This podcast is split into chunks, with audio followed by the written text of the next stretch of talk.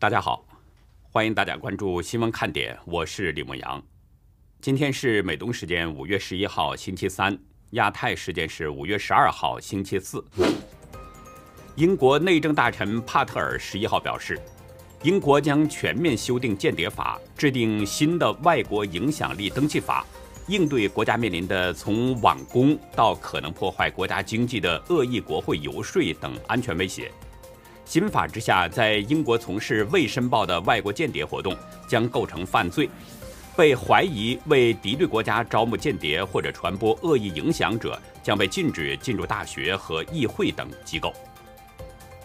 欧盟航空安全总署十一号表示，从五月十六号开始，在欧洲的机场和航班上都不必戴口罩。欧洲疾病预防管制中心等机构表示，在强制戴口罩的要求取消后，各地戴口罩的规定预计会变得不一致。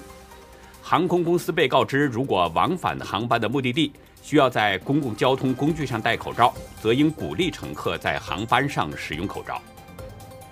截至十号晚，香港公安处已经连续两天拘捕了至少四名“六一二”人道支援基金的信托人，包括天主教香港教区荣休主教陈日君书记、前岭南大学学者徐宝强。前立法会议员、大律师吴霭仪以及知名歌手何韵诗，国安处指控他们涉嫌串谋勾结外国势力或者境外势力，危害国家安全。中国进入夏季汛期，多省遭遇暴雨，导致严重的洪涝灾害。四川绵阳市富城区石塘街道办瓦店村一居民楼后宝坎十一号早上垮塌，导致九辆轿车被砸。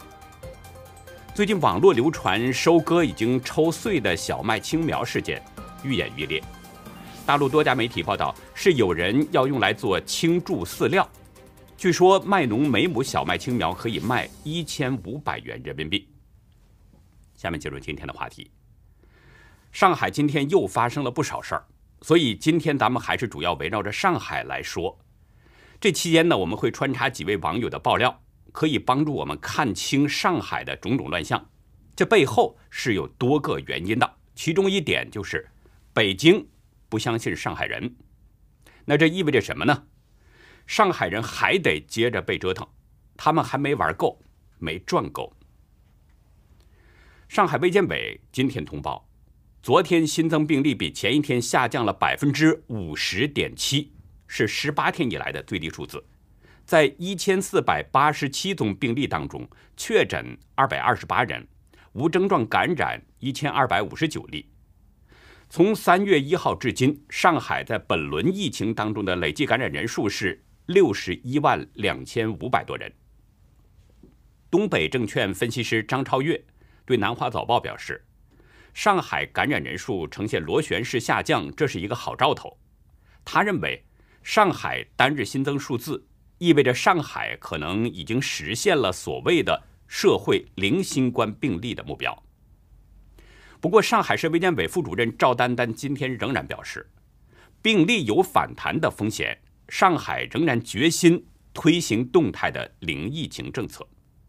也就是说，上海还将继续严酷封城，措施仍然会越来越严厉，直到他们认为达到了社会面清零的目标。上海全面封城已经进入到了第六周，有的小区呢时间更长，次生灾害是接连发生，这让有良知的一些人触目惊心。就在今天清早，上海的某小区又发生了一起跳楼事件。网友发来的聊天截图中显示，跳楼的是一位三十二岁的年轻人。在视频中可以看到，在某小区的楼下的地面上躺着一个人。有三个穿白色隔离服的人，应该是医务人员在做着抢救工作。另外呢，有几个大白站在不远处看着，旁边还有几个居民在围观。过了一会儿，跳楼的年轻人被搭上了担架，固定之后被推走了。在行进当中，可以看到担架上的年轻人手臂好像在动。我没有得到关于这起事件的后续情况，不知道那位年轻人是不是有什么生命危险。希望他没有事。其实昨天在徐汇区汇城也发生了一起跳楼事件，网友发来的视频中显示，一名女子倒卧在楼下的这个柏油路面上，一动不动，旁边好像有一些红色，不知道是不是血迹。类似这样的悲惨事情，在上海已经不知道发生了多少了，太多了。但是，所有这些次生灾害，无论是幸存下来的，还是不幸离世的，在中共那儿都算不上数字，他只通报对他有利的数字。只说对他有利的说法。昨天，复旦大学研究人员在医学期刊《自然》上发表论文，表示呢，大陆如果放弃清零政策，可能会引发感染海啸，导致超过一百五十万人丧生。论文中表示说，如果不采取普筛和严格封城措施，可能在五月到七月之间，中国将爆发大流行。造成一亿一千二百二十万有症状的病例，五百一十万人住院，大约一百五十五万人死亡。这篇论文的主旨意思就是说呢，中共的大规模核酸筛检和全面严酷的封城可以避免一百五十万人死亡。所以啊，就是必须要严厉封城，必须要大规模核酸，这是中共的英明决策。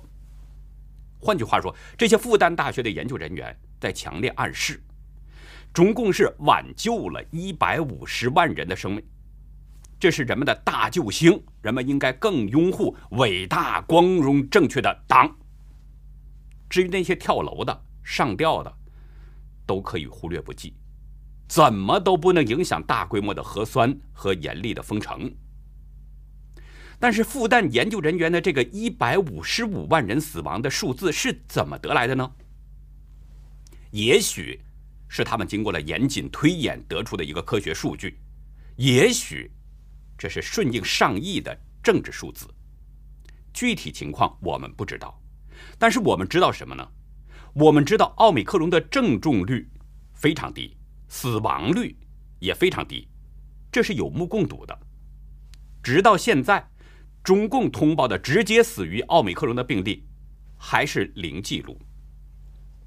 上海今天又通报了七例新增死亡病例，最小年龄七十五岁，最大九十八岁。对这七例死亡病例呢，当局仍然延续着对之前四百五十三例死者的说法，声称基础病是直接死因，也就是说，这些人真正的死因是原有的基础病造成的。即使没有奥密克戎，即使不封城，即使不核酸，也一样可能死亡，因为这些人年龄太大了。那么，复旦大学的研究人员为什么还会这么说呢？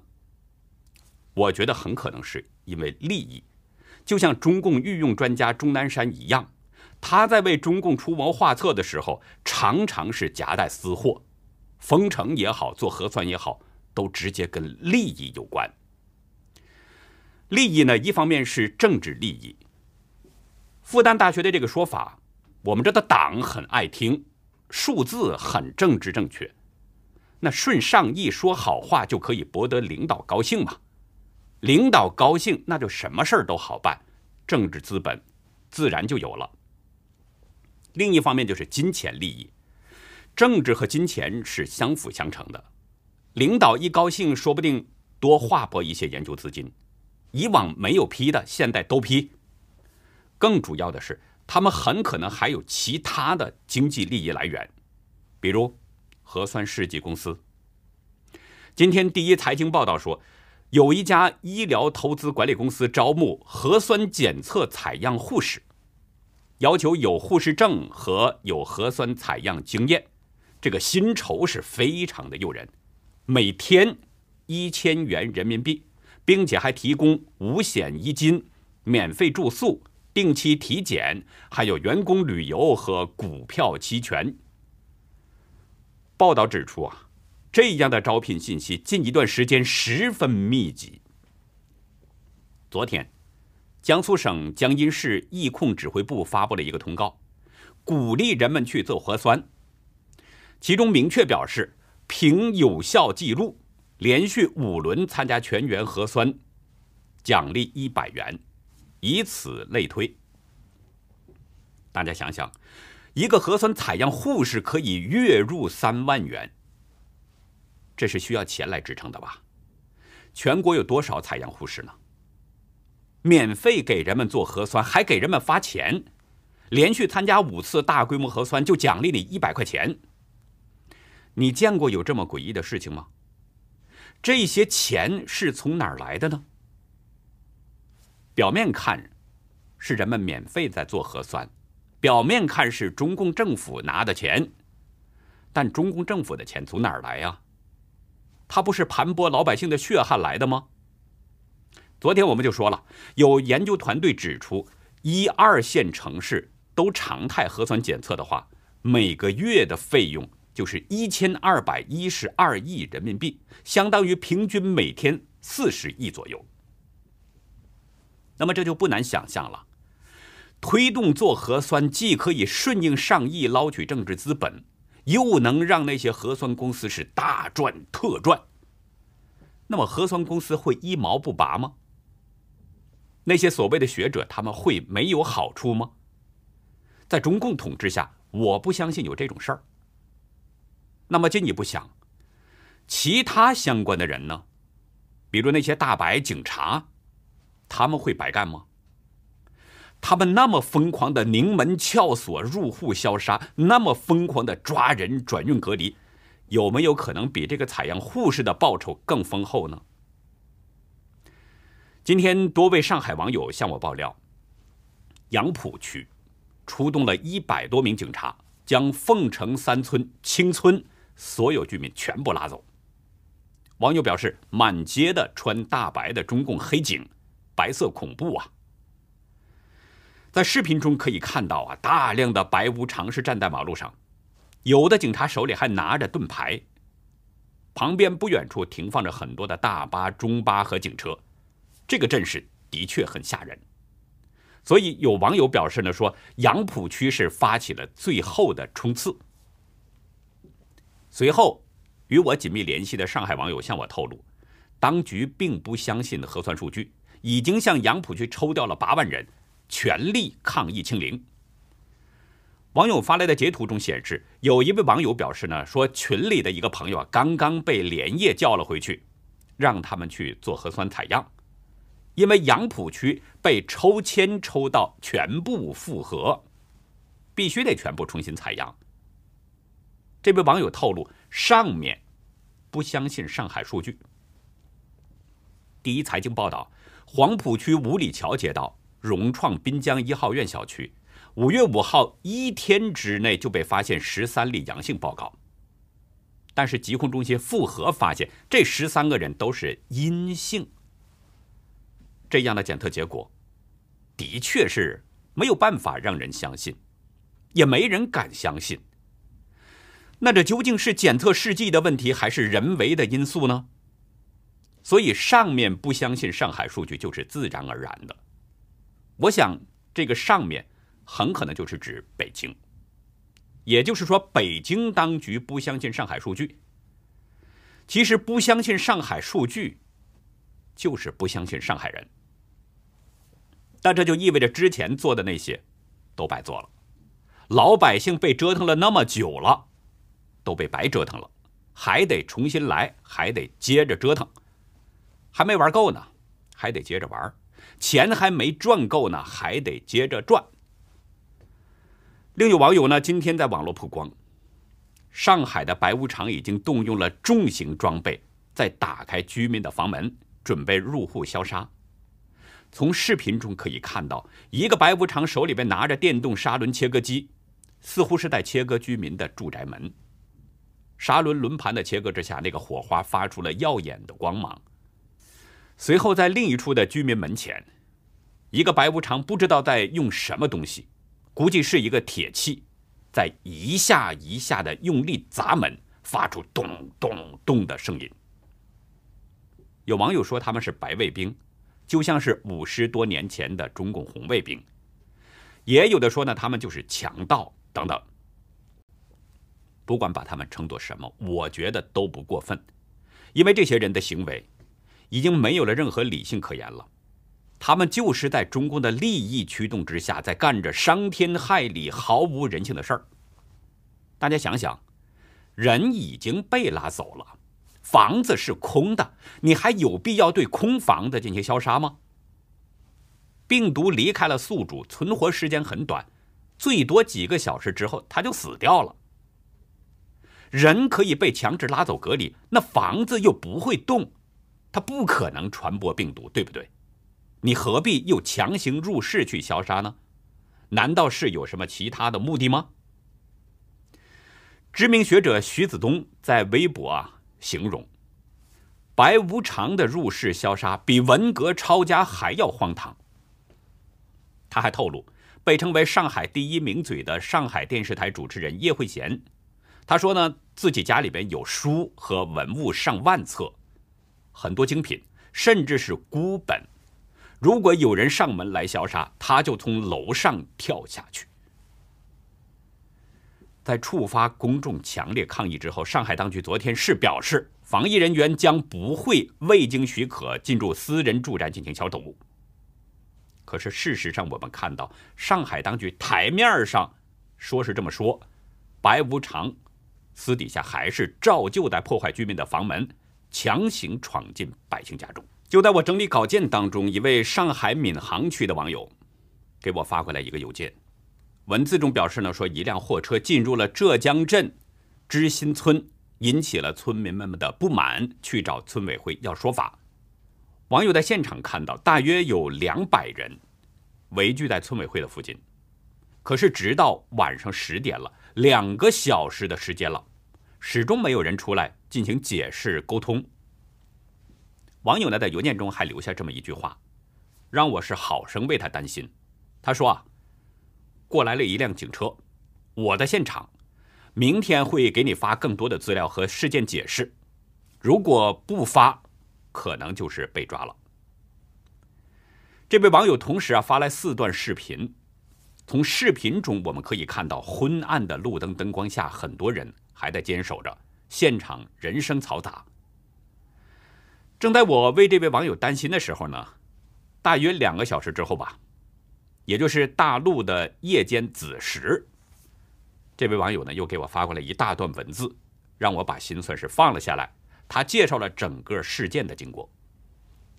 网友表示，起初是有一辆货车要离开村子，被人给拦了下来。因为什么呢？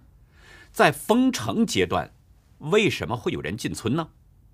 有人报警了，警察赶到之后，带着货车司机走的时候说了一句。怎么刚给你弄出来又被逮了？我们从警察的这句话就可以看出，这个货车司机似乎跟这个警察挺熟悉。警察捞他并不是第一次，之前至少还有一次。那就说明警察和货车司机之间，他们彼此是有一些勾连的，甚至跟村委会之间也有着勾连。换句话说，警察就是他们的背后势力。是他们不法行为的保护伞。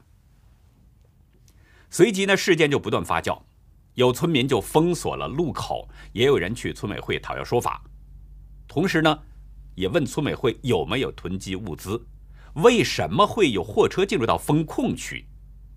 但是村委会一直没有人出面，可能是怕说错话丢了官位。大约半小时之后，来了一辆警车。下来几个警察和几个和普通人不一样的精壮小伙子，把人群分隔开了。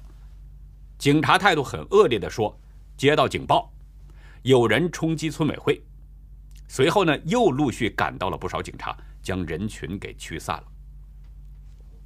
网友文字中还写道：“据我所知，没有发生暴力冲突，但是抓了一些人，问题并没有实质性的解决。”这种事情，警察不可能帮助普通百姓。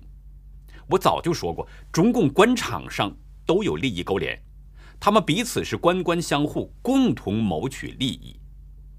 所谓谋取共同利益，其实说白了就是鱼肉百姓，百姓才是他们需要共同对付的群体。所以呢，在面对公权力的时候，每一个被鱼肉的百姓，我认为都应该联合起来。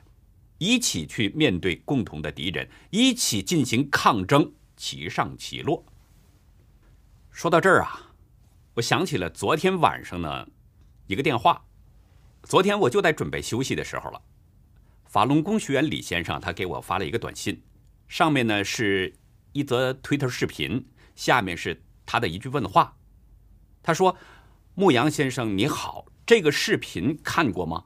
如果方便，我想和你聊聊。”这位李先生呢是我的老朋友了，我们在二零一八年就认识了，他比我稍小一点我们有过几次接触。他这个人呢很实在，也很友善。他来消息说想和我聊聊，我不知道他究竟想聊什么，但是我估计他可能有什么消息，于是呢就先看了他发来的这个视频。我看这视频啊，发现其实这个视频呢前天我就已经看过了，估计很多朋友也已经看过了。就是呢，您现在看到的这段视频，几个白无常警察在用透明胶带。捆绑一个人，一圈一圈的在那个人的身上缠绕。从画面中可以看到，这个人的全身上下都被胶带捆绑着，手和脚完全不能动弹。别说想走路了，他连站都站不稳，只能被人扶着才勉强站立。最后是被几个白无常给搭着，扔到了警车上。看过了这段视频呢。我把电话就打给了李先生。原来啊，他看到这段视频以后，就勾起了他的回忆。李先生问我说：“牧羊，你还记得以前我给你讲的唐坚吗？大白用胶带捆人的方式，唐坚在二零零零年的时候就经历过。他们现在把当初对付法轮功的所有方式都拿来对付老百姓了。”李先生提到的唐坚呐，我是有一点印象的。因为在早前一次谈到新疆再教育营的内容时呢，也是这位李先生跟我说，新疆再教育营里面的那些酷刑啊，法轮功学员早就承受过了，早就遭受过了。那次呢，他就特别提到了天津的法轮功学员唐坚。这个唐坚呢，曾经是天津的一名中学教师，身体很强壮。因为修炼法轮功呢，唐坚被先后两次关进双口劳教所。这期间遭受过各种酷刑折磨，在二零零四年的七月，当时只有三十九岁的唐坚被活活的给折磨死了。李先生介绍说，在唐坚遭受的酷刑当中，就有被胶带捆绑的经历。他还特别提醒我，说视频中的那个人只是被警察用胶带捆绑住了身体，而唐坚被警察用胶带捆绑的不只是手和脚。连唐坚的嘴也被警察缠上了胶带，然后让他趴在地上。李先生还在电话中告诉我，天津还有一个叫陈宝亮的法轮功学员，也是在天津的双口劳教所被迫害死的。他在临死前也曾经被胶带捆住手脚，封住嘴。李先生介绍啊，二零二二年的八月十五号呢，警察。命令劳教犯人用胶带将这个陈宝亮的手脚都捆住，并用胶带封住他的嘴，接着又暗示劳教犯人对陈宝亮是拳打脚踢。随后，劳教犯人将陈宝亮抬进了一个库房，并且喊着摔死他。之后，那些劳教犯人啊，又全身起跳，使劲往陈宝亮的身上踩。这个时候。一个姓王的警察就守在门外，听着库房里面的动静。大约半个小时之后，被除去了胶带的陈宝亮呢，从库房门口跌了出来。一个劳教犯人随后就喊道：“谁也不许扶他，让他自己爬上楼。”这个时候，陈宝亮啊，向前走了几步，然后就晕倒了。随即呢，那些劳教犯人就把陈宝亮抬上了楼。可是几分钟之后，陈宝亮就停止了呼吸。讲到这些呢，李先生是略带哽咽的表示，他说：“警察的这些抓人方式啊，对一般人而言感到无法理解，但是对很多法轮功学员来说，一点都不陌生，因为他们已经遭受了二十多年这样的迫害了。”所以呢，李先生是希望我在节目当中能说说这个问题，对老百姓也算是提个醒。中共的邪恶远远不止于此，他现在对付老百姓的这些手段，尽管很邪恶，但只是把他们对付法轮功学员的手段拿出了一小小部分，连百分之一都不到。李先生还希望我提醒大家呢，中共警察经常是采取逐个击破的方式，一个一个的抓人。他说：“上海人也好，北京人也好，人们都应该联合起来抗争，尽量避免单兵作战。看到有人抗争的时候，要有更多的人同时站出来。同时发生的人越多，中共就越害怕。”李先生最后还委托我送给大家一句话：“关心他人，就是关心自己。”那节目的最后呢，还是要再次提醒大家，就是参与我们的爆料行动。在中国的暴政之下，百姓民不聊生，各地都有中共强力掩盖的黑幕。我们希望呢，每一位知情的朋友能够向新闻看点爆料，我们来为大家发声，来曝光真相。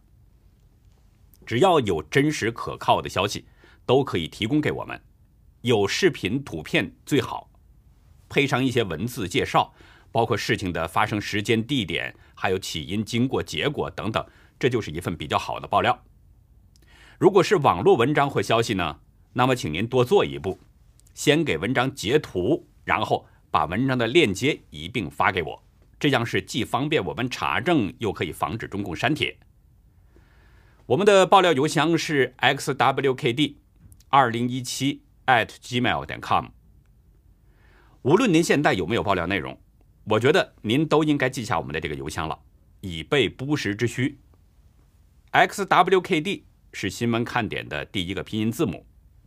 二零一七，这是新闻看点频道开通的年份，我们是真心的期盼着大家，我们共同努力解体中共。关于林彪的儿子林立果的情况。在中共媒体宣传当中呢，人们了解最多的可能就是沸沸扬扬的选妃故事。其实啊，林立果这个人呢，有另外的一面。这个人他不但特立独行，而且还有一些见识。他年纪轻轻就看透了老奸巨猾的这个毛泽东，并且呢，撰写了被中共列为绝密文件的“五七一工程纪要”。我们今天啊，就来说说这个林彪和叶群唯一的儿子林立国。那好，欢迎大家到优乐客会员区了解更多。我们的会员网站网址是 http: 冒号双斜线牧羊兽点 com，还有一个是 http: 冒号双斜线 youlucky 点 biz。然后以上就是今天节目的内容了。如果您喜欢新闻看点，请别忘记点赞。订阅，也希望您在视频下方留言跟我们进行互动。当然，更希望您帮我们扩散这个频道，帮我们把它转发出去，这样可以让更多的有缘人、更多需要了解真相的人、更多需要曝光的人能够接触到我们。感谢您的收看，也感谢您的支持和帮助。再会。